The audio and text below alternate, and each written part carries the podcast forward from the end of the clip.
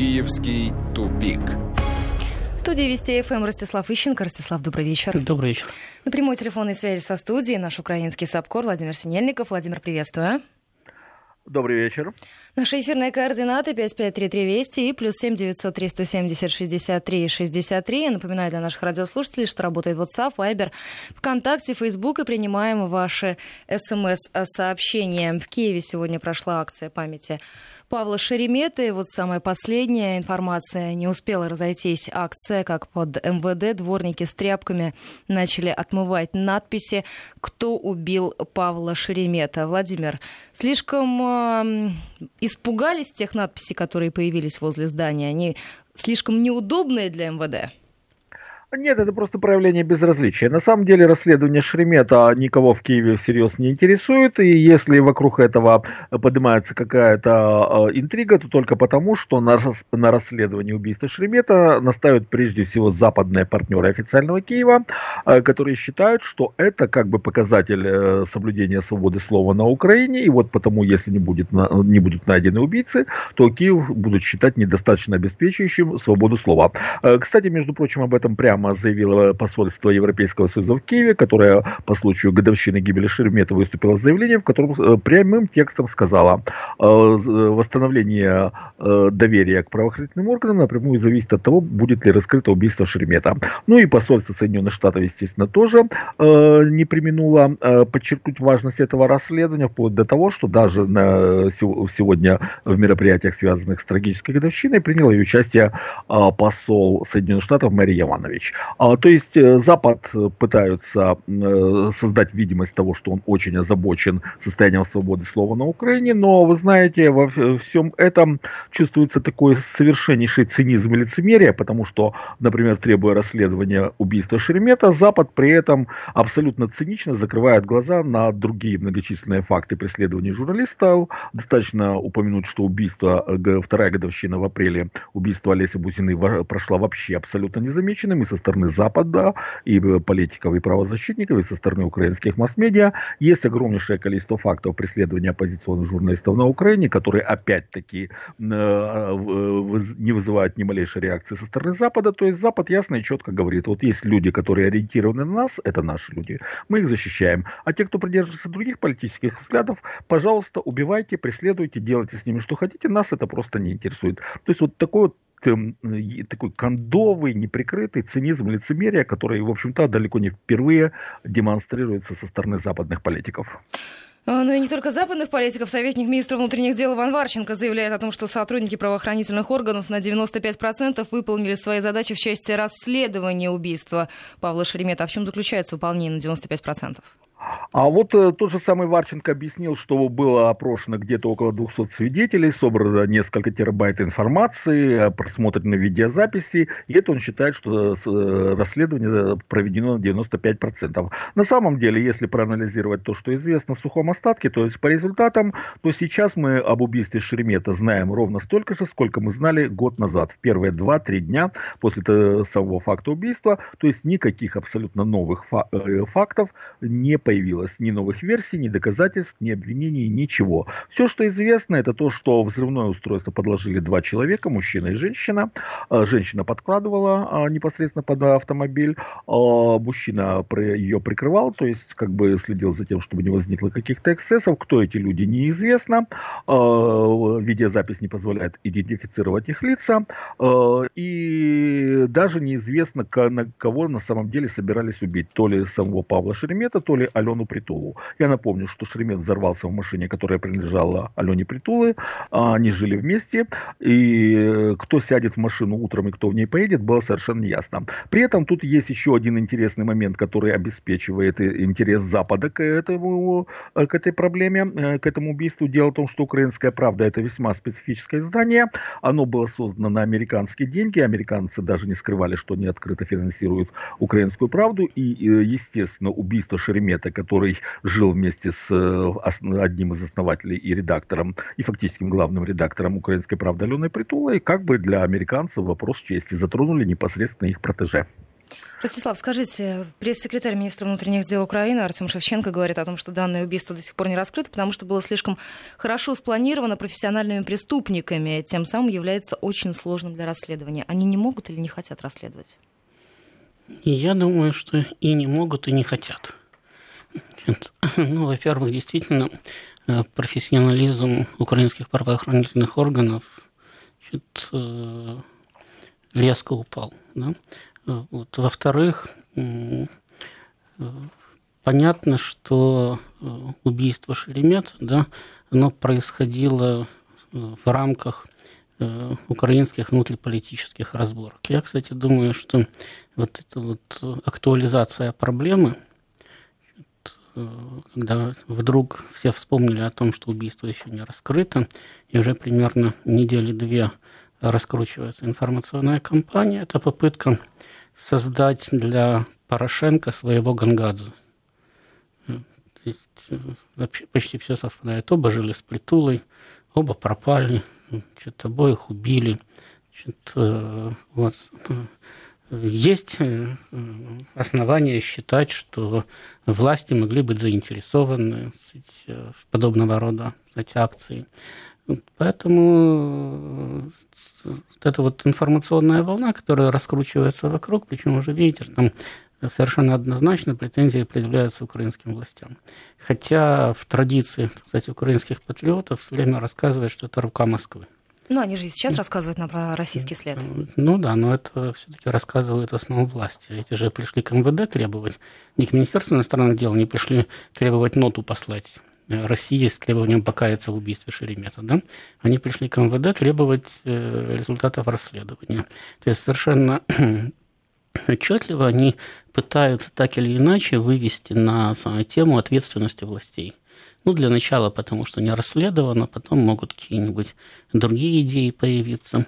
В общем-то, это понятно, потому что на Порошенко идет э, давление, он пытается отбиваться, последние, последних 10 лет, наверное, даже больше уже, 15 лет, э, традиция в украинской политике, когда вы пытаетесь либо надавить на власть с целью заставить ее где-то уступить, либо когда вы пытаетесь эту власть вообще поменять, вам надо э, вывести на улицы какое-то количество возмущенного народа. Ну, хотя бы 10 тысяч, чтобы снять их под нужным ракурсом и сказать, что это миллионы. Э, э, народ должен быть возмущен каким-то конкретным преступлением власти. Ну, например, вот в 2000, 2001, 2002 годах против Кучмы выводили под лозунгом Кучма, где Гангадзе, там, так далее, Украина без Кучмы, и т.д. и т.п. Старт дала дела Гангадзе. Против Януковича выводили э, под лозунгами «избили детей», значит, «кровавый режим», значит, и так далее. Э, против Порошенко тоже пытаются под самыми разными лозунгами вывести. Пытались вот организовать давление на него вплоть до уличных акций в Киеве, когда устраивали блокаду Донбасса, но там он, кстати, сумел перехватить частично инициативу, пусть с убытками для страны, но тем не менее перехватил, кстати, от э, себя удар отвел.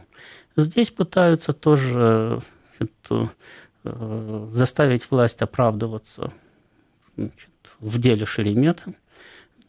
Я не исключаю, что если начнется по этому поводу активный диалог, то потом найдутся какие-нибудь свидетели, которые скажут, что видели, как Порошенко передавал в мину в сумочке для того, чтобы ее вот самую в машину подложить там, и так далее. То есть затем обвинить, затем организовать акцию, причем ну, все же понимают, что акция в защиту свободы слова будет хорошо воспринята на Западе. А поскольку, опять-таки, Порошенко потерял поддержку Запада, то есть не будет сказать, закрывать глаза на всякие мелкие шалости, то если суметь его обвинить в том, что он ведет атаку на свободу слова, да, не на каких-то там абстрактных пророссийских журналистов, а на вполне порядочных, цивилизованных журналистов. О которых то, хорошо знают на Западе. Да, то в таком случае значит, действия против Порошенко будут, э, как считают на Украине, позитивно восприняты на Западе. Значит, я не хочу сказать, что обязательно вот эти вот акции, связанные с Шереметом, станут каким-то там спусковым крючком серьезных выступлений против Порошенко. Но, но это просто одна да, из... Но, да, люди пробуют. Вот здесь попробовали, здесь попробовали, здесь попробовали, а там где-нибудь да получится. Ростислав, вот буквально несколько минут назад пришли сообщения о том, что Международный валютный фонд не будет настаивать на немедленном проведении земельной реформы на Украине в контексте предоставления очередного транша в рамках программы финансовой помощи. Фокус этого обзора нацелен в первую очередь на пенсионную реформу, приватизацию и уверенность в эффективных результатах борьбы с коррупцией. Что это? Это некая форма послабления, смягчения условий выделения очередного транша? Ну, безусловно, это смягчение условий, потому что до сих пор Международный валютный фонд делал акцент именно на э, проведение земельной реформы, и последний раз транш не был выделен, э, причем, почему там-то перечислялось э, несколько, кстати, пунктов обязательств Киева, но главный пункт, на котором акцентировал внимание МВФ, это то, что Киев безбожно тормозит э, земельную реформу, хотя все обязательства принял на себя уже давным-давно по ее проведению. Я думаю, что в данной ситуации мы э, имеем дело с достаточно кстати, успешным Э, лоббизмом э, украинского олигархата, причем непосредственно связанного своими меркантильными интересами, в том числе и с отдельными западными политиками. Потому что, как я уже говорил, 80% земель, даже свыше 80% земель сельскохозяйственного назначения на Украине принадлежит нескольким крупным э, агрохолдингам, там 7 или 8 штук их в общей сложности, ну, до десятка. Значит, эти холдинги принадлежат украинским олигархическим группам, значит, но э, участие в капитале принимает и западный капитал. И они непосредственно вовлечены в мировую систему торговли э, аграрной продукцией. То есть там переплетаются сложные интересы. Если проводится земельная реформа, то все земли, которые они приобрели, взяв их, так сказать, это фактически аренда паев бывших колхозников. Значит, практически они их приобрели за бесплатно. За то, что людям разрешили на этих же землях работать и, может быть, получать зарплату. Вот. Э, эти земли придется выкупать. Причем за них начнется борьба и друг с другом, и с другими заинтересованными лицами и так далее. То есть это поставит под угрозу очень хорошо налаженный сельскохозяйственный бизнес. Причем удар будет нанесен не только по украинским агрохолдингам, но и по интересам западных компаний, которые с ними связаны. Поэтому я думаю, что просто украинские олигархи смогли пролоббировать в МВФ вот такое вот послабление. Ну ладно, сейчас не можете, ну проведете как-нибудь потом. Потому что на самом деле-то на Украине аграрная реформа, которую требовал МВФ, она уже давным-давно проведена. Но больше 15, если не все 20 лет, просто действует мораторий на продажу земель сельскохозяйственного назначения. То есть законодательством предусмотрено, что вы эту землю можете продавать, но действует мораторий на ее продажу. И, по сути дела, речь идет только о снятии моратория. И тогда значит, вступают в силу э, вступает в силу нормальное самое земельное законодательство, по которому включается вот самый земельный свободный оборот земель сельскохозяйственного назначения. И это тормозится в течение 20 лет, там мораторий продлевался там, на 3, на 5 лет, на год, но продлевался постоянно. Значит, когда-то это активно лоббировала э, социалистическая партия движения э, моратория, но ее уже до лет 10 как нету в активной украинской политике. А, ну, самый флаг перехватили другие политические силы. Вроде бы... Но ведь на этой теме очень активно оттаптывалась Тимошенко, насколько я понимаю. На этой теме все вообще активно оттаптывались. Но после исчезновения из активной украинской политики социалистов, а за ними и коммунистов, значит, по большому счету э, политической силы, которая бы выступала э, против свободного оборота земель сельскохозяйственного назначения, на Украине вроде бы нет.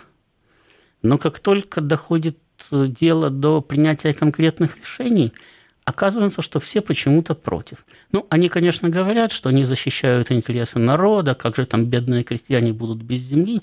На самом деле бедные крестьяне уже давно без земли.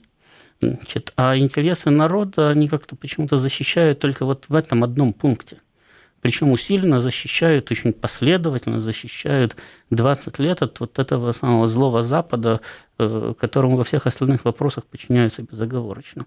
Именно потому, что здесь завязаны очень крупные э, интересы, финансовые интересы, в чем там речь идет в оборотах миллиарды долларов, если э, э, смотреть об обороте украинской сельскохозяйственной продукции на, на мировом рынке. И поэтому это достаточный аргумент, в том числе и для Международного валютного фонда, которые там сидят люди тоже не свободные от э, личных связей, коммерческих связей и так далее. Но сегодня они в МВФ, а завтра пойдут работать куда-нибудь еще. То есть получается, что сейчас будет э, смещен этот фокус в сторону пенсионной реформы. Этого будут требовать? Ну, я не знаю, что там в следующий раз потребует МВФ. Пенсионная реформа – это тоже очень удобный момент, э, значит, потому что э, я думаю, что МВФ понимает, что пенсионную реформу будет пробить через украинский парламент не легче, чем аграрную. Но проблема пенсионной реформы – это уже чисто проблема украинской бюрократии, которая не хочет проводить пенсионную реформу, потому что огромные, там, до 60% бюджета э, трансферты в э, пенсионный фонд Украины, это деньги, которые, кстати, активно используются, активно разворовываются причастными к этому кстати, людьми. Но это люди, которые занимают конкретные бюрократические должности в украинской системе власти. С ними как-то разбираться проще. Ну, не хотите и не хотите, не проводите пенсионную реформу, денег не дадим. Для МВФ, в общем-то, главная задача найти повод, чтобы не дать Украине денег. А, а под каким это соусом подать? Под соусом пенсионной реформы, под борьбы соусом там, борьбы с коррупцией, под соусом приватизация. Э, да, вот, самой земельной реформы. Это уже это дело второго порядка. Еще одна тема, связанная, кстати, с Юлией Тимошенко, которую сегодня вспоминали. Последние данные опросов, которые были проведены в Киеве, Харькове, Львове, Днепре и Одессе. Большой соцопрос. У украинцев спрашивали, если бы выборы президента состояли завтра, за кого бы вы отдали свой голос. На первом месте Юлия Тимошенко 10%, Петр Порошенко 7,9% и тройку замыкает Рабинович 4,8%. И вот тоже буквально несколько минут назад стало известно о том, что Национальное агентство по вопросам предотвращения коррупции проведет полную проверку электронных деклараций Юлии Тимошенко за 15 и 16 год. Вопросы возникают в том числе к договору аренды жилого дома и смежных земельных участков в Киевской области. Владимир, как вы считаете, вещи связаны частично или нет? Да, безусловно. Дело в том, что Юлия Тимошенко на сегодняшний день является оппозиционным политиком, но она оппозиционер по неволе, потому что ее не пустили во власть, и ей принадлежит сказанная где-то недели три назад фраза о том, что э, Украину от катастрофы спасут только досрочные выборы и президента, и парламента. Э, и такой рейтинг, э, который есть сейчас у нее, э, безусловно, пугает власть, потому что, как бы все понимают, что, очевидно, э, без досрочных выборов, по крайней мере, Верховной Рады не обойдешься. И Порошенко вовсе не нужна Юлия Тимошенко во главе парламента или во главе правительства, потому что согласно ныне действующей Конституции э, правительство, то есть кабинет министров, формируется Верховной Радой, а не президентом. Э, так вот, действительно есть попытка, совершенно очевидно, заинтересованность дискредитировать Юлию Тимошенко, и вполне возможно, что э, агентству по борьбе с коррупцией дано указание найти какой-то компромат на Тимошенко для того, чтобы ее дискредитировать в глазах избирателей. Это более чем вероятно. Вот вы говорили об этом вопросе, а есть другой вопрос, э, который показывает абсолютно катастрофическое положение президента э, и его партии, который и объясняет, почему Порошенко, который как президент имеет право распустить Верховную Раду и назначить досрочные выборы, этого не делает и очень не хочет этого сделать. Так вот, 23 июня социологическое агентство ФАМА опубликовало э, данные опроса на тему выборы в Верховную Раду по состоянию на, это, на, это, на июнь этого года. Так вот, Батьковщина действительно получает наибольшее представительство, около 9%. Ляшко со своими радикалами получает около 6% прошу прощения, около 7%. Э, самопомощь получает э, более 5%. Э, гражданская позиция, это партия, которую возглавляет бывший министр, один из бывших министров обороны, получает 5,2%. А вот блок Петра Порошенко получает всего 4,8%. Это при 5% проходном барьере означает, что блок Порошенко даже не попадает в Верховную Раду. Естественно, для Порошенко это полная катастрофа, и он сейчас занят тем, чтобы как-то дискредитировать тех, кто составляет ему прямую политическую конкуренцию и требует досрочных выборов. То есть, Ростислав, вот сейчас так. Юлию Владимировну будут проверять со всех сторон? Там, знаете, это вообще достаточно забавная ситуация, потому что это мне напоминает э, последние числа апреля 1945 года, когда э, идет активная борьба в германской верхушке, кто станет преемником фюрера. Причем настолько активная, что Гитлер успел отдать приказы ловли и расстреле Гиммлера, правда, не поймали и не расстреляли отдал приказ о снятии со всех постов Геринга и тоже расстреле, правда, не поймали и не расстреляли, да, ну, потому что тот в соответствии с действующим на тот момент германским законодательством заявил, что поскольку фюрер в Берлине изолирован от возможности руководить страной, то он принимает на себя значит, соответствующие обязанности. И в конечном итоге, в результате э, всей этой борьбы, э, Гитлер в своем завещании назначил рейхспрезидентом гросс-адмирала Дёница, а, рейхсканцлером, главой правительства, э, министра пропаганды Геббельса и гауляйтера Берлина. Да? Но при этом Геббельс э, покончил с собой практически одновременно с Гитлером, поэтому опять-таки даже рейхсканцлером стал другой человек, я уже не помню, там совсем никому неизвестный или малоизвестный человек из окружения Дёница. Все, ну то есть, понимаете, сейчас Украина находится в таком положении, что у кого 5,5% рейтинг, а у кого 6,5% а у кого ушел в минус. Э, вот это, в общем-то, никакого значения не имеет. Мы уже месяц назад заявили, что когда страна вроде бы истошно требует смены руководства, ненавидимого всеми, и при этом у самого рейтингового кандидата в президенты там рейтинг 13%, 15%, 12%, да, у Юлии Владимировны, там, или иногда даже 10%, а у самых рейтинговых партий там тоже в районе 8-10%, то это просто свидетельство о тотальном недоверии ко всем политикам. А это значит, что если, допустим, вас завтра избирают президентом Украины, да, с таким рейтингом, то вы, в общем-то, оказываетесь таким же полупарализованным инвалидом, как Порошенко в этой должности. Потому что у вас отсутствует э, кредит народного доверия, да, который позволил бы вам применять какие-то меры. А в любом случае сейчас меры не могут быть популярными для того, чтобы пытаться каким-то образом спасти украинскую, да, спасти украинскую государственность, восстановить украинскую экономику там, и так далее. Значит, просто как только вы начнете как-то шевелиться – ваш рейтинг тут же обвалится в минусовые значения, и послезавтра будет такой же ненавидимый парламент, такой же ненавидимый президент, и такие же требования провести опять досрочные парламентские и президентские выборы. Только с каждым днем проведение выборов на всей территории Украины э, все менее и менее и менее реально. То есть, чтобы не сказать, что оно давно нереально вообще. Ростислав, директор отдела стратегии Варшавского Enterprise Institute, советник э, компании польской оборонки Анджей Тагала в интервью польским СМИ заявил, что Украину ждет будущее безлюдной степи из-за демографического и экономического коллапса. А теперь польские СМИ широко это комментируют. Настоящая катастрофа надвигается на Украину, где демографический коллапс в связи с развалом экономики страны создает у нашей границы геополитическую дыру, которую кому-то придется заполнить. Он уверен, что Украина может прекратить свое существование даже в этом поколении жителей страны, и это будет иметь фатальные последствия для безопасности Польши. Кстати, я очень жалею, что сегодня с нами нет Димы Куликова, который присоединится к нам завтра. Потому что если он к нам завтра не присоединится, он да? в отпуске, да, а, я, я вас разочарую. Да, ну, тем более мне очень жаль, потому что он бы сказал, о, проснулись. Так мы же здесь об этом говорили уже два года назад. Да, это, в общем-то, правильная примерно оценка будущего Украины, но это было понятно и два, и три года назад. Мы продолжим этот разговор буквально через несколько минут. У нас впереди новости середины часа, 5533 Вести и плюс 7900 370. 63 63 – это наши эфирные координаты. Присоединяйтесь. Киевский тупик. 18.33 в Москве. Возвращаемся в программу. Еще раз назову наши эфирные координаты. 5533 Вести и плюс 7 900 370 63 63.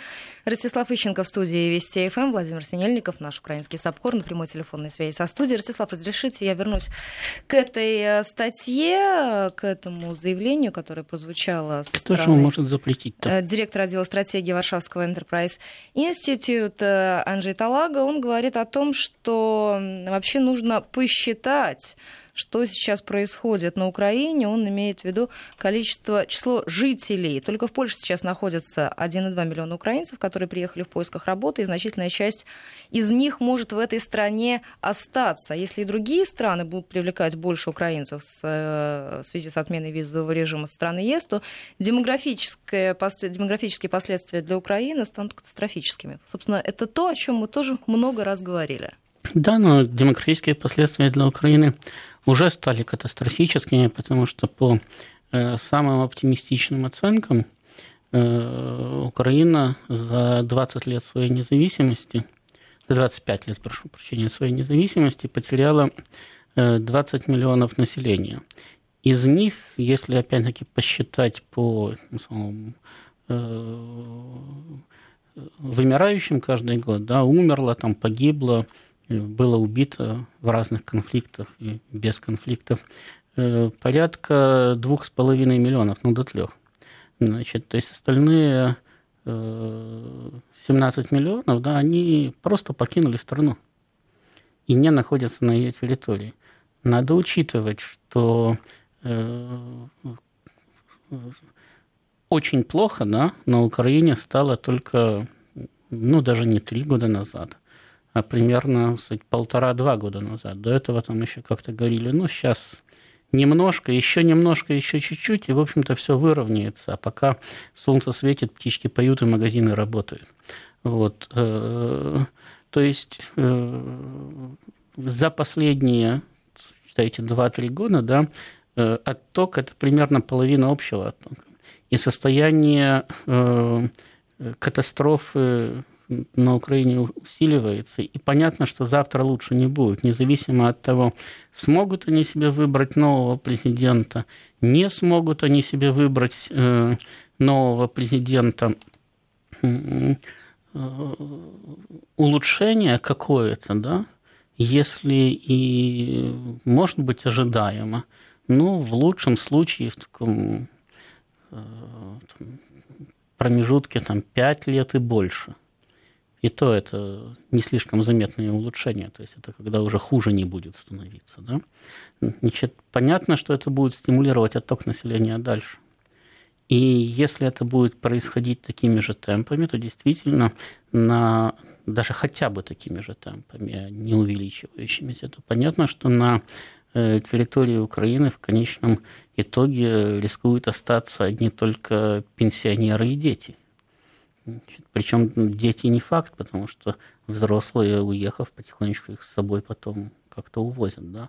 То есть, по сути дела, это уже сейчас вымирающая страна, причем вымирающая и разбегающаяся ускоряющимся, в ускоряющемся темпе. Поэтому, когда там э, Организация Объединенных Наций да, прогнозирует э, возможность исчезновения украинской нации э, к концу текущего века, то это очень оптимистичный прогноз это они исходят из того, что э, по отчетам э, государственных властей украинская экономика якобы показывает какой-то рост. И они исходят из того, что вот этот рост будет продолжаться, а потом, может быть, даже ускоряться. Ситуация как-то стабилизируется и улучшится, какое-то там количество населения останется там, и так далее. И то прогноз, в общем-то, неутешительный. А если исходить из того, что на самом деле состояние гуманитарной катастрофы там будет только углубляться в ближайшие годы, то это значит, что действительно в промежутке там, там 5-10 лет мы можем увидеть э, дикое поле в очередной раз.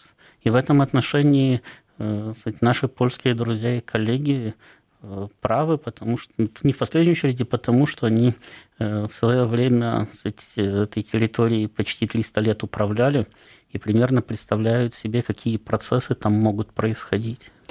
Владимир, э, вот то, что я уже говорила из Польши, еще раз процитирую этого автора, не сегодня, не завтра, но в конце концов Украина может стать пустыней с разрушенной экономикой и без сил для выживания эта страна и так еле жива. Это тот случай, когда большой видится на расстоянии или внутри страны это тоже хорошо понимают? Нет, внутри страны это прекрасно понимают, потому что есть э, данные соцопросов, к сожалению, только за прошлый год. Э, э, по этому поводу, кстати, есть заявление бывшего дважды вице-спикера Николая Томенко, который в апреле этого года заявил о том, что власть блокирует проведение соцопросов на тему доверия к власти. И действительно, если посмотреть на данные соцопросов, то об отношении граждан Украины к своей власти есть опросы только за прошлый год. Так вот, уже в прошлом году рейтинг доверия к Верховной Раде и правительству правительству составлял всего 1%. Рейтинг полного доверия к президенту Порошенко всего 3%. А, рейтинг, э, э, при этом 70, более 73% граждан Украины год назад считали, что страна развивается неправильно. То есть ощущение того, что в стране зреет катастрофа, что она вот э, катится в пропасть и вот-вот-вот туда сорвется, это общее настроение сейчас и в обществе, и среди политиков. Поскольку если, кстати, послушать то, что говорят оппозиционные политики, то они все говорят о том, что Украина находится в состоянии катастрофы и обвиняют в этом власть. Власть, естественно, с этим не согласна, но, естественно, это а было бы странно, если было бы иначе. То есть э, страна понимает, что она идет к катастрофе и что гибель уже совсем-совсем рядом. И как выйти из этого сценария? Ни у кого, насколько я понимаю, никаких вариантов предложений нет. Никаких вариантов нет. Э, никто не, не может ясно и четко сказать, что нужно сделать для того, чтобы вывести страну из э, состояния вот этой катастрофы. Рецептов нет. И, кстати, вот именно поэтому и нет политического лидера, о чем говорил Ростислав. То есть, если бы появился харизматичный политик, который доходчиво и просто объяснил населению, что нужно сделать для того, чтобы спасти страну, у него был бы большой рейтинг. Но такого политика на Украине нет. Ростислав, а не случайно вот буквально накануне от э, актера известного, который снимался в российских и украинских фильмах, прозвучал такой призыв начать переговоры между Москвой и Киевом? Ну, а что это, первый призыв, что ли? Я вот помню, еще в свое время там Пинчука обвинили в том, что он э, чуть ли не агент Кремля, потому что он э, выступал уже год назад с предложением начать переговоры между Москвой и Киевом. Значит, и э, опять-таки не он единственный. Э, это, в общем-то, вполне естественный да, шаг э, украинской элиты, да, диктуемый ей всей ее предшествующим опытом. Если не получилось вместе с Западом победить и поделить Россию, значит, теперь надо договориться с Россией, чтобы она сделала все, как было раньше. Ну и тогда можно будет как-то готовиться к следующему кстати, этапу да, э, своей жизни и борьбы. Вот. Э, другое дело, что после переворота 2014 года значительная часть элиты замешана в преступлениях, которые не имеют срока давности, и им просто грозит Гаага, да, и более того, они опираются на вооруженные отряды, которые тоже понимают, что после потери власти у них э, два пути. Если доведут, то тюрьма, а если не доведут, то вообще просто повесят. Значит, э, поэтому вариант, да, ну давайте договоримся с Россией и сделаем все, как было раньше, он уже не проходит по чисто внутренним э, украинским причинам. Россия бы, может быть, и договорилась бы, потому что иметь на своих границах черную дыру и иметь на своих границах межеумочную, но более-менее какую-то там стабильную подконтрольную Украину, можно подумать, что лучше. Да? Вот. Не факт, что был бы сделан однозначный вывод, но подумать можно было бы. Но э, внутри страны, внутри Украины невозможно провести сейчас такое решение – Потому что, потому что люди, да, которые реально контролируют власть, и люди, которые реально контролируют, которые являются реальной вооруженной силой, они просто не допустят таких переговоров, потому что э, начало нормального конструктивного диалога, даже не с Россией, всего-то навсего конструктивного диалога с ДНР и ЛНР, уже предполагает вопрос, а кто виноват в том, что произошло за последние три года, да, и зачем тогда все это было – и зачем были все эти трупы? Причем э, граждане Украины будут спрашивать с них даже не э, за те трупы, которые значит, за это время образовались в ДНР и ЛНР, не за разрушение там, не за обстрелы городов. они будут спрашивать у них, а за что погибли те десятки тысяч, которые погибли с этой стороны? Чего вы их, собственно, туда посылали, если можно было сразу начать переговоры? Вам же предлагали. И на вполне приемлемых условиях можно было начать переговоры. А зачем тогда все это ну, делать? Ну, вообще-то и президент было? действующий приходил хм. с обещанием закончить войну. Совершенно правильно. Я еще раз говорю, вот если вы всего этого не сделали, да, то значит вы несете непосредственную ответственность за этих погибших. То есть вопрос зададут еще до всяких там гаагских и прочих трибуналов, вопрос зададут внутри Украины. И они даже боятся не столько Гааги, там в конце концов камеры комфортабельные. Вот, они боятся того, что они в Гаагу могут и не попасть. То есть велик То риск просто да, туда не да, доехать. Просто, просто не успеть. Не успеть сдаться для того, чтобы вас отвезли в Гаагу. Поэтому все эти сказать, благие пожелания, давайте о чем-то договоримся. Даже если, даже если эти люди готовы уступить все и еще немножко, да, все равно они нереализуемы просто. Потому что те, кто реально контролирует э, остатки украинского государства, не, не то, что уже даже не хотят, они не могут ни с кем договариваться, потому что для них это хоть тушкой смерть, хоть чучелом смерть. Мы сейчас прервемся. У нас впереди региональный блок и подробная информация о погоде на завтра, а затем продолжим. Киевский тупик. 18 часов 48 минут в Москве. Возвращаемся в программу 5533 Вести и плюс 7 900 370 63 63. Это наши эфирные координаты. И еще из последних новостей. Проспект генерала Ватутина в Киеве сохранит свое название и не будет переименован в рамках закона о декоммунизации Киевский апелляционный административный суд оставил в силе запрет а, переименования на проспект Шухевича после многочисленных обращений киевлян. Владимир, ну что, это такая маленькая победа? Вы знаете, это тот редкий случай, когда украинский суд поступил по закону. Э, дело в том, что вот эти вот законы о декоммунизации, то, что называется э, для простоты декоммунизация, на самом деле это называется закон о запрете пропаганды э, национал-социалистического и коммунистического тоталитарных режимов и запрете их символики. Так вот, в этом законе четко написано, что те наименования, которые связаны с увековечением памяти о победе в Великой Отечественной войне, правда, в законе это называется Вторая мировая война, а переименованию не не подлежат.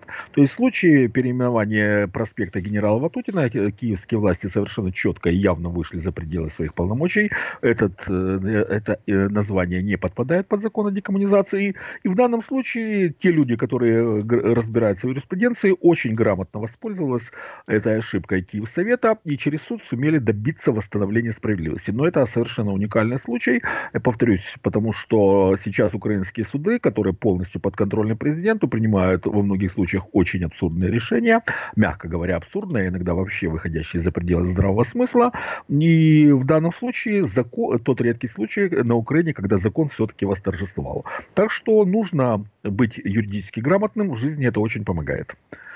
Ростислав? Э, еще одна тема, которую хотела с вами обсудить. Министерство юстиции Украины зарегистрировало политическую партию «Общественно-политическая платформа Надежды Савченко. Ну, ранее об этом сама Надежда Савченко объявила. А что ждать от этой политической пар- партии, общественно-политической платформы? Да ничего не ждать. Я просто думаю, что это кстати, очередной пример, на котором можно кстати, э, посмотреть, да, как формируются и действуют украинские политические силы. Ну, вот, например, посмотрите, значит, создается, да, партия Надежды Савченко, значит, блок Петра Порошенко, когда-то был блок Юлии Тимошенко. Народный значит, фронт э, Арсения Яценюка. Да, радикальная партия Лешко и так далее. То есть неважно, как формируется ваша политическая сила, она всегда привязывается к какому-то имени. Даже если она получает какое-то совершенно нейтральное название, то тем не менее это партия, которая привязана к имени своего лидера, и за счет этого она пытается э, получить голоса в парламенте. То есть в этом случае лидер выступает определенным сказать, паровозом, который завозит в парламент более или менее крупную фракцию. Может там, привести 15 человек, а может привести 150 человек. И э, отсюда, собственно, да, и э, тот, э, эффект, да, который называют на Украине политической коррупцией, когда э, лидеры вот так, подобного рода просто собирают с участников деньги за место в своем списке. Ну, а, собственно, а чего нет? Если вы никому не известны, вас где-то там нашли, не знаю, в глухом селе, да, и э, за счет моего имени вы въезжаете в парламент, ну так платите за это. Значит, потому что других найдем. В конце концов, на Украине еще население осталось. На 450 мест в парламенте э, хватит, значит, желающих, желающих хватит. Да? Значит, э, это, собственно, свидетельствует о полной деградации партийно-политической системы. То есть люди рассматривают партии не как выразители интересов, не знаю, какой-то класса, социальной группы, да, даже не как выразители интересов там, Майдана или антимайдана. Они рассматривают какого-то лидера, да, вот я ему верю, нравится он мне. Или как спорили в свое время сторонники Ющенко и Тимошенко, когда оранжевый лагерь был у власти. И значит, э, сторонники Тимошенко говорили, так он же никчемный вор.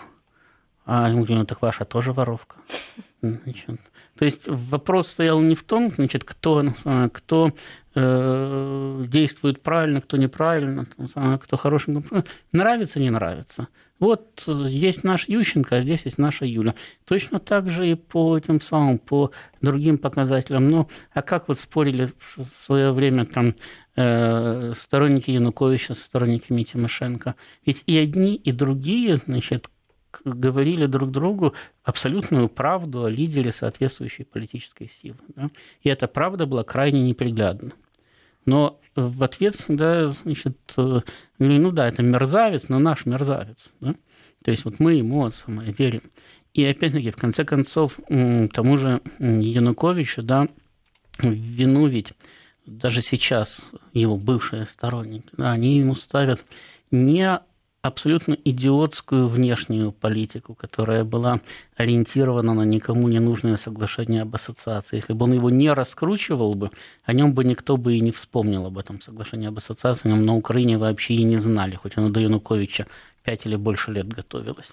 Значит, ну, такого ажиотажа вокруг этого да, не ему, было. Ему же ставили в вину там, нефинансирование нацистских политических сил. Ему в вину в результате поставили то, что он не стал отстаивать идеи тех, кто за него голосовал. Ну, в принципе, это, конечно, правильно, да, но э, он же, в общем-то, никому ничего и не обещал.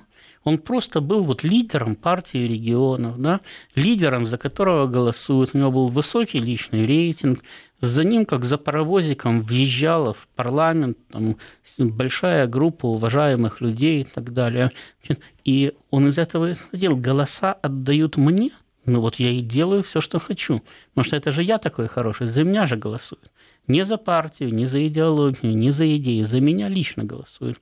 Ну, вот то же самое сейчас с этим проектом Савченко. Таких проектов много. Да? Какой-то проект может, ну, не, не Савченко, да, но какой-то проект может выстрелить значит, и внезапно даже собрать какие-то голоса, как в свое время партия зеленых смогла войти в парламент, внезапно собрав там 6,5% голосов по Украине. Потом выпала точно так же из парламента и растворилась во времени и в пространстве.